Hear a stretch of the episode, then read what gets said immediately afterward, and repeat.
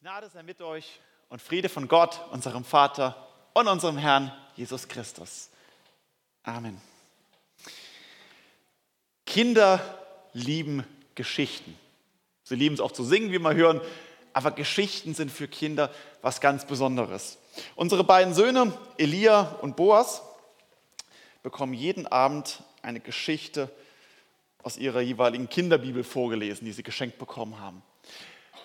Und es ist so, jeden Abend gibt es eine Geschichte in chronologischer Reihenfolge und dann darf sich zumindest Elia aus seiner Bibel noch eine andere Geschichte aussuchen, die er gern hätte.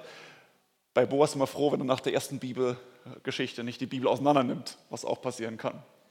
Aber für beide ist es enorm wichtig, dieses Abendritual zu haben, jeden Tag den gleichen Rhythmus abends umziehen, dann Zähne putzen, dann Geschichte, dann Gebet und ab ins Bett. Und wenn man sie nach dem Zähneputzen sagt, okay, und jetzt los, und dann rennen sie sofort ins Wohnzimmer, weil sie wissen, das kommt jetzt. Geschichte. Geschichte ist von entscheidender Bedeutung. Und ich staune bei Elia immer wieder, wie er ganz kleine Details auch immer wieder weiß und kennt. Wenn ich mal was anderes erzähle, fällt es ihm auf. Oder wenn ich irgendwie immer wieder gewisse Handbewegungen oder sowas mache. Zum Beispiel beim Fisch, bei Jona, der den Jona schluckt und dann mit ihm drei Tage schwimmt, macht Elia auch immer genauso mit und ihm das direkt bewusst, was dazu passt. Kinder merken sich Geschichten, Kinder merken sich Details. Aber ist das nur bei Kindern so? Wenn ich darüber nachdenke, eigentlich sind es ja nicht nur Kinder, die Geschichten lesen. Auch bei uns Erwachsenen ist es so.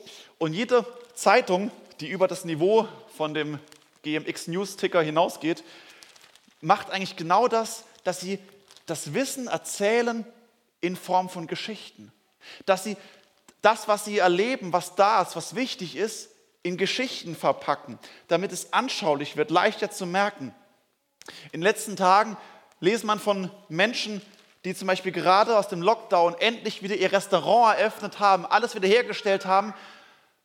Und nun geht es in den Wassermassen unter. Und ich habe von einer Familie gelesen, die ihr Haus frisch gebaut hat, gerade eingezogen ist. Und da wurde dieses Haus in der Nähe von Köln vom Erdboden, von den Wassermassen komplett verschluckt. Und plötzlich bekommen Krisen, plötzlich bekommen Nachrichten Gesichter, Bilder. Sie werden anschaulich, sie werden mitfühlend. Wir merken, wie es plastisch wird, tragisch mitzuerleben und man ist betroffen, wenn man eine Geschichte hört. Es ist das Wissen und die Geschichte, die uns begegnet. Und auch in der Freizeit begegnen oder beschäftigen wir uns häufig mit Geschichten. Ich weiß, dass viele aus der Gemeinde gerne Filme oder Serien schauen und auch dort werden Geschichten erzählt. Es werden manchmal große Sagas, große Epos erzählt, manchmal nur einzelne Geschichte, aber in Geschichten wird es uns vor Augen geführt, etwas wird uns, wir werden mit hineingenommen. Umso besser ist, wenn ein Film oder eine Serie uns auch im Glauben herausfordert, auch was mit unserem Glauben zu tun hat, uns zum Nachdenken bringt und verwurzelt im Vertrauen auf den lebendigen Gott, wie dieser Film, den ich sehr mag, beziehungsweise die Reihe Gott ist nicht tot. Wir Menschen erzählen gern Geschichten, wir hören gern Geschichten, weil sie uns nachdenklich machen und mit hineinnehmen. Eine Geschichte bietet einen Reflexionsrahmen, wo wir uns wiederfinden, was wäre, wenn das mir passiert? Was wäre, wenn ich an dieser Stelle wäre? Quasi mittendrin statt nur dabei. Und so ist die Frage, die ich eigentlich heute in dieser Predigt, in diesem Gottesdienst dir stellen möchte, ist, erzählst du Geschichten? Erzählst du gern Geschichten? Nicht nur irgendwelche Stories, die dir vielleicht im Urlaub passiert sind oder was gerade los ist, sondern erzählst du auch deine Glaubensgeschichte. Erzählst du, wie Gott in dein Leben getreten ist. Denn die meisten Menschen sind offen und sind neugierig und hören gern Geschichten. Doch ich merke, dass plötzlich wenn es ums Thema Glaube geht, auch viele Christen verstummen und nicht sprachfähig werden. Es ist eine redende Sprachlosigkeit. Was soll ich denn da erzählen? Was soll ich denn wirklich von mir erzählen? Oder eben Glaube ist doch Privatsache. Das, also, das hat doch jetzt nichts so, so zu tun. Dabei irgendwie überraschend, wir erzählen, wir erzählen so viel von uns. Wir erzählen über was uns erlebt, was uns beschäftigt. Wir erzählen von Krankheiten, von unserem Bankkonto, von unserem Liebesleben, von Zukunftsängsten. Aber von Glauben, das soll Privatsache sein? Da wollen wir nichts erzählen? In der Schriftlesung hat uns Timon gerade vorgelesen, was der Apostel Johannes in seinem ersten Brief, 1. Johannes 1, geschrieben hat, wo er sagt, was wir gesehen haben mit unseren Augen, was wir betrachtet haben und unsere Hände betastet haben vom Wort des Lebens, das verkündigen wir. Also für Johannes ist es das Entscheidende, das, was ich gesehen habe. Und er singt dieses Lied, ich kann nicht schweigen von dem, was du getan hast. Du gabst dein Leben, um mich zu befreien kann es eher umgedreht, dass wir auch gut singen. Ich kann auch schweigen von dem, was du getan hast. Du gabst dein Leben, mich zu befreien, aber ich kann auch gut schweigen. Für Johannes dagegen ist es von ganz zentraler Bedeutung. Er sagt, ich kann nicht schweigen, damit ihr diesen Jesus kennenlernt. Ich verkündige es euch. Wir, wir schütteln euch und sagen, es muss auch euch treffen. Wir erzählen die Geschichte unseres Lebens, damit ihr Jesus kennenlernt damit Menschen zum Glauben kommen, in Kontakt kommen mit dem lebendigen Gott. Es geht Johannes und es geht beim Erzählen nicht darum, ein, ein Feuerwerk abzubrennen, dass du möglichst dramatisch, möglichst spektakulär irgendwas erzählst. Es geht nicht darum, irgendwelche ganz großen, tollen Dinge oder irgendwie philosophisch irgendwelche Debatten zu gewinnen. Es geht Johannes ganz schlicht und einfach um das Erzählen. Das, was ich mit Jesus erlebt habe. Das, wie ich ihn kennengelernt habe, wie ich zum Glauben an ihn kommen durfte und wie es in meinem Leben mit ihm aussieht. In unserer Predigtreihe 42 Tage Leben für meine Freunde sind wir nun auf der Zielgerade, im letzten Drittel angekommen. Und heute geht es darum, erzählend von Jesus weiterzugeben. Und ich will es ganz bewusst auf dich übertragen. Es geht nicht darum, einfach irgendeine Geschichte zu erzählen, sondern dass du deine Geschichte erzählst. Deine Geschichte, wie Gott in dein Leben getreten ist und handelt. Und dass dein Leben eine einzige Geschichte ist, die auf ihn hinweist, den lebendigen Gott mit Kraft und Vollmacht macht. Ich will es anschaulich auch machen, noch heute in unserem, in der Bibel werden oft Geschichten erzählt. Jesus erzählt viele Geschichten. Auch dem Grund, weil es die Menschen anknüpfen können. Aber es gibt auch eine Geschichte eines Menschen, der seine Lebensgeschichte erzählt. Und ich will euch heute Schritt für Schritt mit hineinnehmen in Apostelgeschichte 26. Apostelgeschichte 26, wo der Apostel Paulus seine Lebensgeschichte erzählt. Nämlich, es ist die Situation, dass er vor Gericht ist.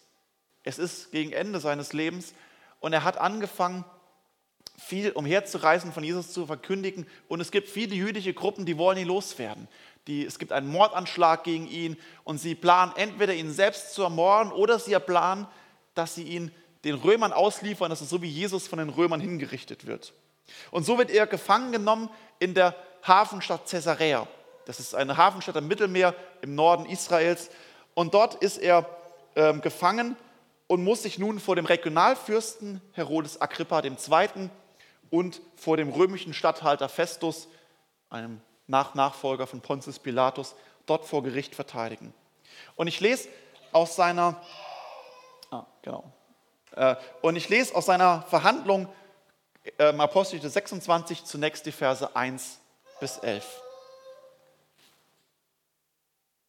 Agrippa aber sprach zu Paulus, es ist dir erlaubt, für dich selbst zu reden.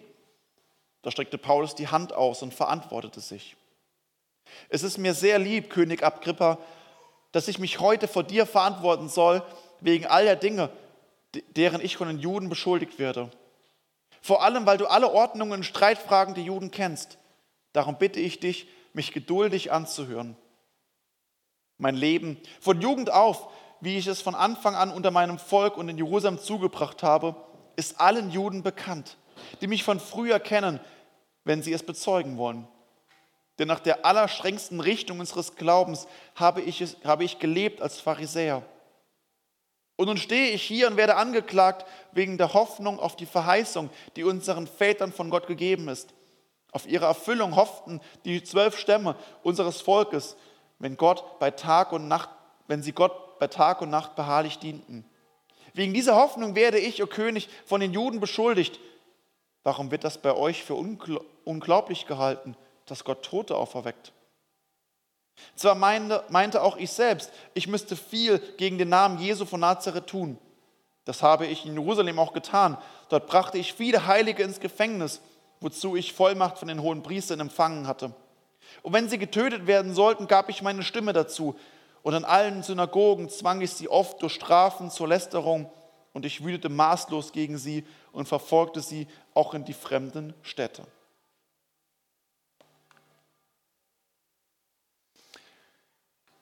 Paulus erzählt aus seinem Leben. Und er erzählt die Geschichte seines Lebens. Und er fängt ganz bewusst ganz vorne an.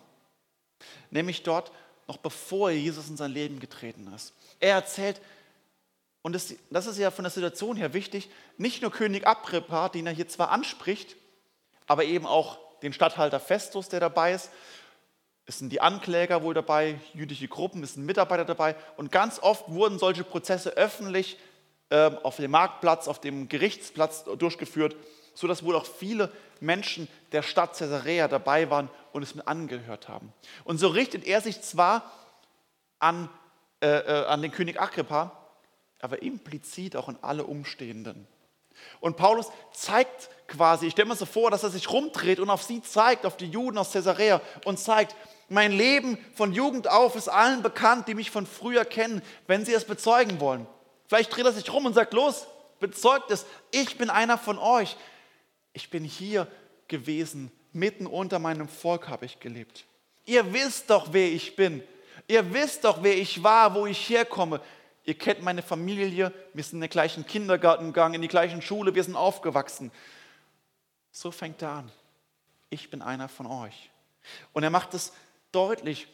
Er sagt, ich habe ein hoch anständiges und hoch angesehenes Leben geführt. Als Pharisäer, die strengste der jüdischen Glaubensrichtungen. Er hat studiert bei Gamaliel, einem der bedeutendsten Professoren seiner Zeit. Hoch angesehen, moralisch korrekt gelebt. Ich war mitten unter euch, einer von euch. Und er schreibt dann, dass er bereit war und erzählt es, ich war bereit, alles für die Verteidigung des Glaubens zu tun. Insofern kann ich meine Ankläger gut verstehen, dass sie mich nun hier vor Gericht setzen, denn ich war genauso wie ihr Ankläger. Zwar meinte auch ich selbst, ich müsste viel gegen den Namen Jesu tun. Und dann geht es sogar weiter, nicht nur Überzeugung, sondern auch Täter. Er sagt, und wenn die Gläubigen getötet werden sollten, gab ich meine Stimme dazu. Ich war mit dabei. Und bei der Steinigung des ersten Christen Stephanus war er dabei. Paulus war noch als junger Mann, stand er dabei und hat die Jacken der anderen gehalten. Und er hat sich daran gefreut, ja richtig, diese Ehelehrer, los, bringt sie um. Und auch das sagt er, ich kann euch verstehen, ihr Ankläger. Auch ich war so. Auch ich habe moralisch ein gutes Leben geführt und religiös war ich voll von Hass gegen Andersgläubige. Vor allem voll von Hass gegen diese Christen, gegen diese Sekte. Paulus macht deutlich, was seine Herkunft ist und was ihn ausmacht. Er sagt, das, das war ich. Und es ist allen offenbar geworden, wer ich bin, wer ich war. Und wofür ich mich eingesetzt habe. Und Paulus gibt damit auch zugleich ein Zeugnis, ich habe mich völlig verrannt. Ich war so und ich war ähnlich wie ihr, aber ich habe mich völlig verrannt in dem, was ich versucht habe zu tun. Mein Leben ist in die Irre gelaufen. Wo beginnt deine Glaubensgeschichte? Vielleicht bist du in eine christliche Familie groß geworden. Viele, die hier auch sind, sind im christlichen Elternhaus groß geworden. Wachsen von klein auf in die Gemeinde hinein, in den Glauben hinein. Doch am Beispiel von Paulus, der auch in ein frommes Elternhaus, in eine fromme, von Kindern an geprägt wurde, zeigt auch das, das allein reicht nicht. Es reicht nicht, ein frommes Elternhaus zu haben, denn das ist kein Garant, dass es gut rauskommt. Denn Gott selbst hat keine Enkelkinder. Gott hat nur Kinder. Der Glaube wird nicht vererbt. Natürlich gehen Kinder, die in der Gemeinde geboren werden, nehmen den Glauben hoffentlich mit der Muttermilch gemeinsam auf. Und sie haben einen großen Vorteil, dass sie von klein auf geprägt sind, vieles wissen, dass sie Rituale kennen, die ihnen helfen, dass etwas da ist, was ihnen Halt gibt, von klein auf im Wissen, dass Jesus der lebendige Gott ist, der sie kennt und liebt und der für sie gestorben ist. Doch auch das, obwohl es ein großer Vorteil ist, braucht es den Prozess des persönlichen Glaubens. Es braucht das nicht einfach nur zu wissen, sondern es muss vom Wissen, vom Kopf auch ins Herz fallen. Und das ist bei Kindern aus christlichen Elternhäusern genauso, dass es irgendwann den Punkt oder den Prozess braucht der persönlichen Bekehrung, der Lebensübergabe, der persönlichen Nachfolge, wo das zusammenkommt, dass Glaube und Taufe zu einer Einheit werden. Und wer nicht im christlichen Elternhaus aufgewachsen ist, hat an der Stelle einen Vorteil. Ein Vorteil, weil er vielleicht viel einfacher erzählen kann, wie es war vor dem Leben mit Jesus. Was ihn ausgemacht hat. Die Ziele, die Sehnsüchte, die Fragen, das Weltbild, das, was einen umgetrieben hat. Ganz ähnlich wie Paulus es gemacht hat. Vielleicht nicht immer so dramatisch und spektakulär, aber zu wissen, auf dieser Schiene war mein Leben. Das war mir wichtig, das waren die Werte, für die ich gelebt habe.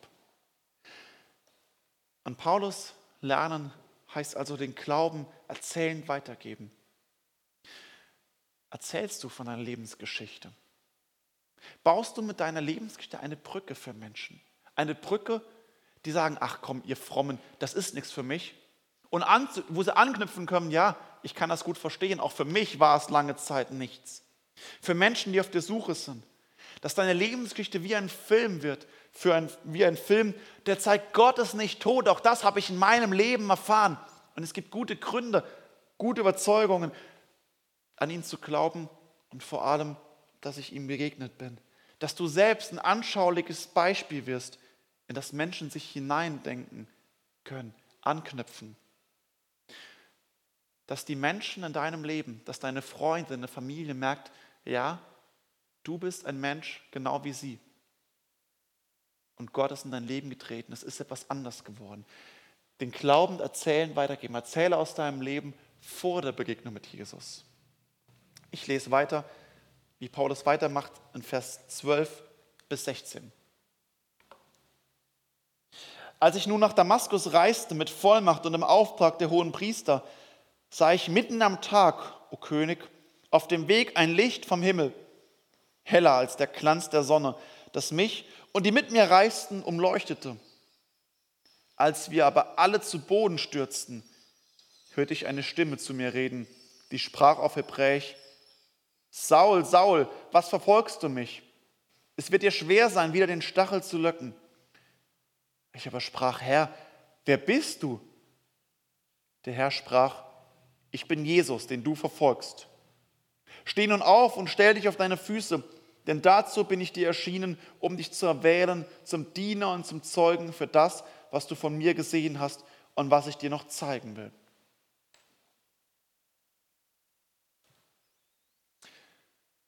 Paulus geht einen Schritt weiter, erzählt nicht nur, wer er war, sondern er erzählt, was sein Leben völlig auf den Kopf gestellt hat. Er erzählt, wie Jesus ihm begegnet ist. Wie Jesus ihn wortwörtlich berufen, gerufen hat, hörbar, ihm zur Umkehr aufgefordert hat. Ihn sagt, Paulus, du bist unterwegs, aber du bist auf einem völlig falschen Weg unterwegs. Wenn du das weitergehst, wird es dich völlig zu Boden schmeißen und du wirst, du wirst ins Verderben rennen, wenn du auf diesem Weg weitergehst. Und Christus tritt mächtig in sein Leben und schmeißt ihn zurück und hält ihn zurück und sagt, geh nicht weiter. Geh nicht auf dem Weg weiter, denn Paulus war auf dem Weg in Damaskus, Christen zur Strecke zu bringen. Und für Paulus und auch für uns ist es wichtig, dass es hier zu sehen, dass es hier nicht nur um eine Halluzination sich handelt, dass es hier nicht ist, das hat er sich eingebildet, sondern er betont, ein Licht vom Himmel her heller als der Glanz der Sonne, das mich und die mit mir reisten umleuchtete. Und wir sind gemeinsam, wir sind alle zu Boden gestürzt. Es war keine Halluzination, es war sichtbar, es war erlebbar, es hatte Folgen. Früher, als von dem Bericht vom eigentlichen Ereignis, Apostel 9, lesen wir davon, dass er auch blind davon geworden ist. Und dass es wirklich zunächst blind geworden ist und wirklich einschneidende äh, Ereignis war. Seine Mitstreiter haben dieses Licht auch gesehen. Das heißt wohl auch, dass die Tiere, auf denen sie saßen, das Licht gesehen haben, sie wahrscheinlich abgeschmissen haben. Also die Tiere haben sehr wahrscheinlich das Licht ausdruck gesehen. Christus strahlt wirklich sichtbar in das Leben hinein. Es war eine reale Begegnung für Mensch, für Tier, für die Schöpfung. Gott ist sichtbar eingegriffen. Und dazu diese Stimme, die rief, Saul, Saul, was verfolgst du mich? Der zweite Teil ist ein Sprichwort, das sagt, du kannst, äh, du kannst dich nicht dagegen wehren. Also ein, ein Widerstand, ein Zugtier kannst du nicht äh, etwas machen, wenn es eingespannt ist. Saul, Saul, was verfolgst du mich? Hier entsteht dieses Sprichwort ganz stark so vom Saulus zum Paulus.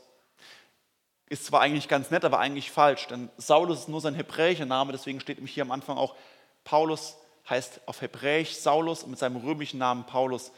Er war immer Paulus und immer Saulus, je nachdem, von wem er angesprochen wurde. Aber es passt natürlich so, auch wenn es eigentlich falsch ist. Jesus sagt, Saul, was verfolgst du mich? Ich bin Jesus, den du verfolgst. Jesus tritt in sein Leben und offenbart sich ihm, ihm ganz persönlich. Und Paulus wird schlagartig klar, ich bin auf falschem Weg. Ich bin auf dem falschen Weg. Das, was ich bisher abgelehnt habe, wo ich sage, die spinnen doch. Jemand, der tot ist, soll zum Leben zurückgekehrt sein. Jesus, der Sohn Gottes, das ist eine Heresie, die ich verfolge. Eine Irrlehre. Und nun wird ihm deutlich, Moment, nein, das ist Wahrheit. Er, der tot war, ist lebendig. Er redet, er spricht, er wirkt, er handelt vom Himmel her. Die Christen haben wohl doch recht, das, was er bisher kategorisch ausgeschlossen hat. Und in dem Moment merkt Paulus, wie seine eigenen Ansichten, seine eigenen Werte plötzlich völlig auf den Kopf gestellt werden. Das, was er für religiösen Wahn hielt, wird zur Wahrheit. Und das nicht einfach so, sondern weil Jesus sich ihm offenbart. Ganz persönlich. Das heißt noch nicht, dass Paulus alles verstanden hat. Mit Sicherheit hat er tausend Fragen gehabt. Und wir merken auch danach, dass, danach, dass er erstmal einige Zeit, Jahre brauchte, um seine ganze äh, Theologie, sein, das, was er bisher gelernt hat, zu reflektieren, das, Neu, das Alte Testament nochmal neu zu lesen, im Blick auf Christus. Kann es wahr sein, dass das Alte Testament auf Christus hinführt? Und er entdeckt es an so vielen Stellen. Ja, das stimmt. Die ganze Schrift spricht von diesem Sohn Gottes, der kommen wird. Und immer mehr baut sich das für ihn zusammen. Aber das Entscheidende ist am Anfang, dass er Jesus begegnen darf. Wie war es bei dir? Vielleicht nicht ganz so dramatisch, nicht ganz so spektakulär. Vielleicht würdest du dir wünschen, das wäre doch schön, so ein richtig einschneidendes Ereignis zu haben. So richtig ganz klar das zu erleben. Einerseits will ich dich warnen, denn es hatte auch bedeutende Folgen für ihn. Wie gesagt, er wurde zuerst mal blind. Und das ist nicht ganz so einfach auch für ihn gewesen. Aber was spricht dagegen, dass du betest? Vielleicht schickt dir Gott einen Ton aus dem Himmel. Was spricht dagegen, dass du betest, Herr, Jesus Christus, ich habe gehört, dass du der Sohn Gottes bist. Ich habe gehört, dass du lebst. Und wenn es wahr ist, dann offenbar dich. Ich bitte dich, offenbar dich doch in meinem Leben. Ich möchte dich kennenlernen, ich möchte dir begegnen. Zeig mir, welche Bedeutung du für mein Leben haben willst und haben sollst. Ich möchte dich kennenlernen. Sprich doch das Gebet und bitte ihn darum, offenbar dich in meinem Leben. Jesus konnte sich nicht nur damals, sondern auch bis heute offenbart er sich. Er offenbart sich in Macht und Herrlichkeit. Manchmal ganz im Persönlichen, wenn du allein bist, manchmal in Gemeinschaft, innerhalb im Gottesdienst, in der Gruppe vom Christen, wo dir Gott das die Gewissheit tief ins Herz schenkt, ja, er lebt und es tatsächlich wahr. Was ist deine Geschichte? Erzähl deine Geschichte, wie Jesus dir begegnet ist. War es eine Stimme? War es, dass Jesus dir durch einen Vers, der dazu gesprochen wurde, gelesen hat, durch einen Abschnitt, wo du gemerkt hast, dass es wirklich wahr? Ich habe einen Pfarrer kennengelernt, der hat sich während seiner eigenen Predigt bekehrt. Also der war lange Zeit Pfarrer und hat nicht dran geglaubt und während der Predigt hat er sich hingesetzt, es war drei Minuten Stille und danach steht er auf und sagt, okay, wenn das wirklich wahr ist, dann hat das bedeutet das ja. Und dann fing es an. Also ein Pfarrer, der sich während seiner eigenen Predigt bekehrt. Also ich kenne ihn noch, der ist jetzt ist er so ja, 65, 70 rum. Auch das gibt es, Und vor allem, weil Gott durch sein lebendiges Wort redet. War es eine Predigt, ein Lobpreis, ein Gespräch, ein Ereignis? Vielleicht ein Ereignis wie die Geburt eines Kindes oder der Verlust eines geliebten Menschen, wo dich ins Nachdenken gebracht hast, wo was hält, was trägt. Wenn du noch nie einem Menschen deine Geschichte erzählt hast, dann lade ich dich ein, dass du das machst, dass du in der kommenden Woche diese Woche nutzt, um deine Geschichte einmal aufzuschreiben. Setz dich hin, nimm dir ein paar Stunden, einen Abend und schreib das auf, wirklich mit Papier und Stift oder am PC und formulier es mal, meine Geschichte vor der Begegnung mit Jesus und mit der Begegnung mit Jesus. Wie ist mir Jesus begegnet? Formulier es mal aus, weil es hilft dir, wenn du es mal aufgeschrieben hast, dass du es dann vielleicht auch dir einfacher fällt, einem Menschen als Zeugnis zu geben. Es ist deine Geschichte, wie Gott in dein Leben getreten ist. Probier es aus, schreib es auf, erzähl aus deinem Leben. Und dann geht Paulus am Ende einen Schritt weiter noch, den letzten Schritt und zeigt, wie sich sein Leben verändert hat. Ich lese die Verse 19 bis 23. Daher, König Agrippa, war ich der himmlischen Erscheinung nicht ungehorsam, sondern verkündigte zuerst denen in Damaskus und Jerusalem und im ganzen jüdischen Land und dann auch den Heiden, sie sollen Buße tun und sich zu Gott bekehren und rechtschaffene Werke der Buße tun.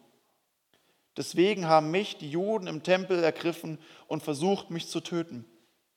Aber Gottes Hilfe habe ich erfahren bis zum heutigen Tag und stehe nun hier und bin sein Zeuge bei Groß und Klein und sage nichts, als was die Propheten und Mose vorausgesagt haben, dass Christus müsse leiden und als Erster auferstehen von den Toten und verkündigen das Licht seinem Volk und den Heiden.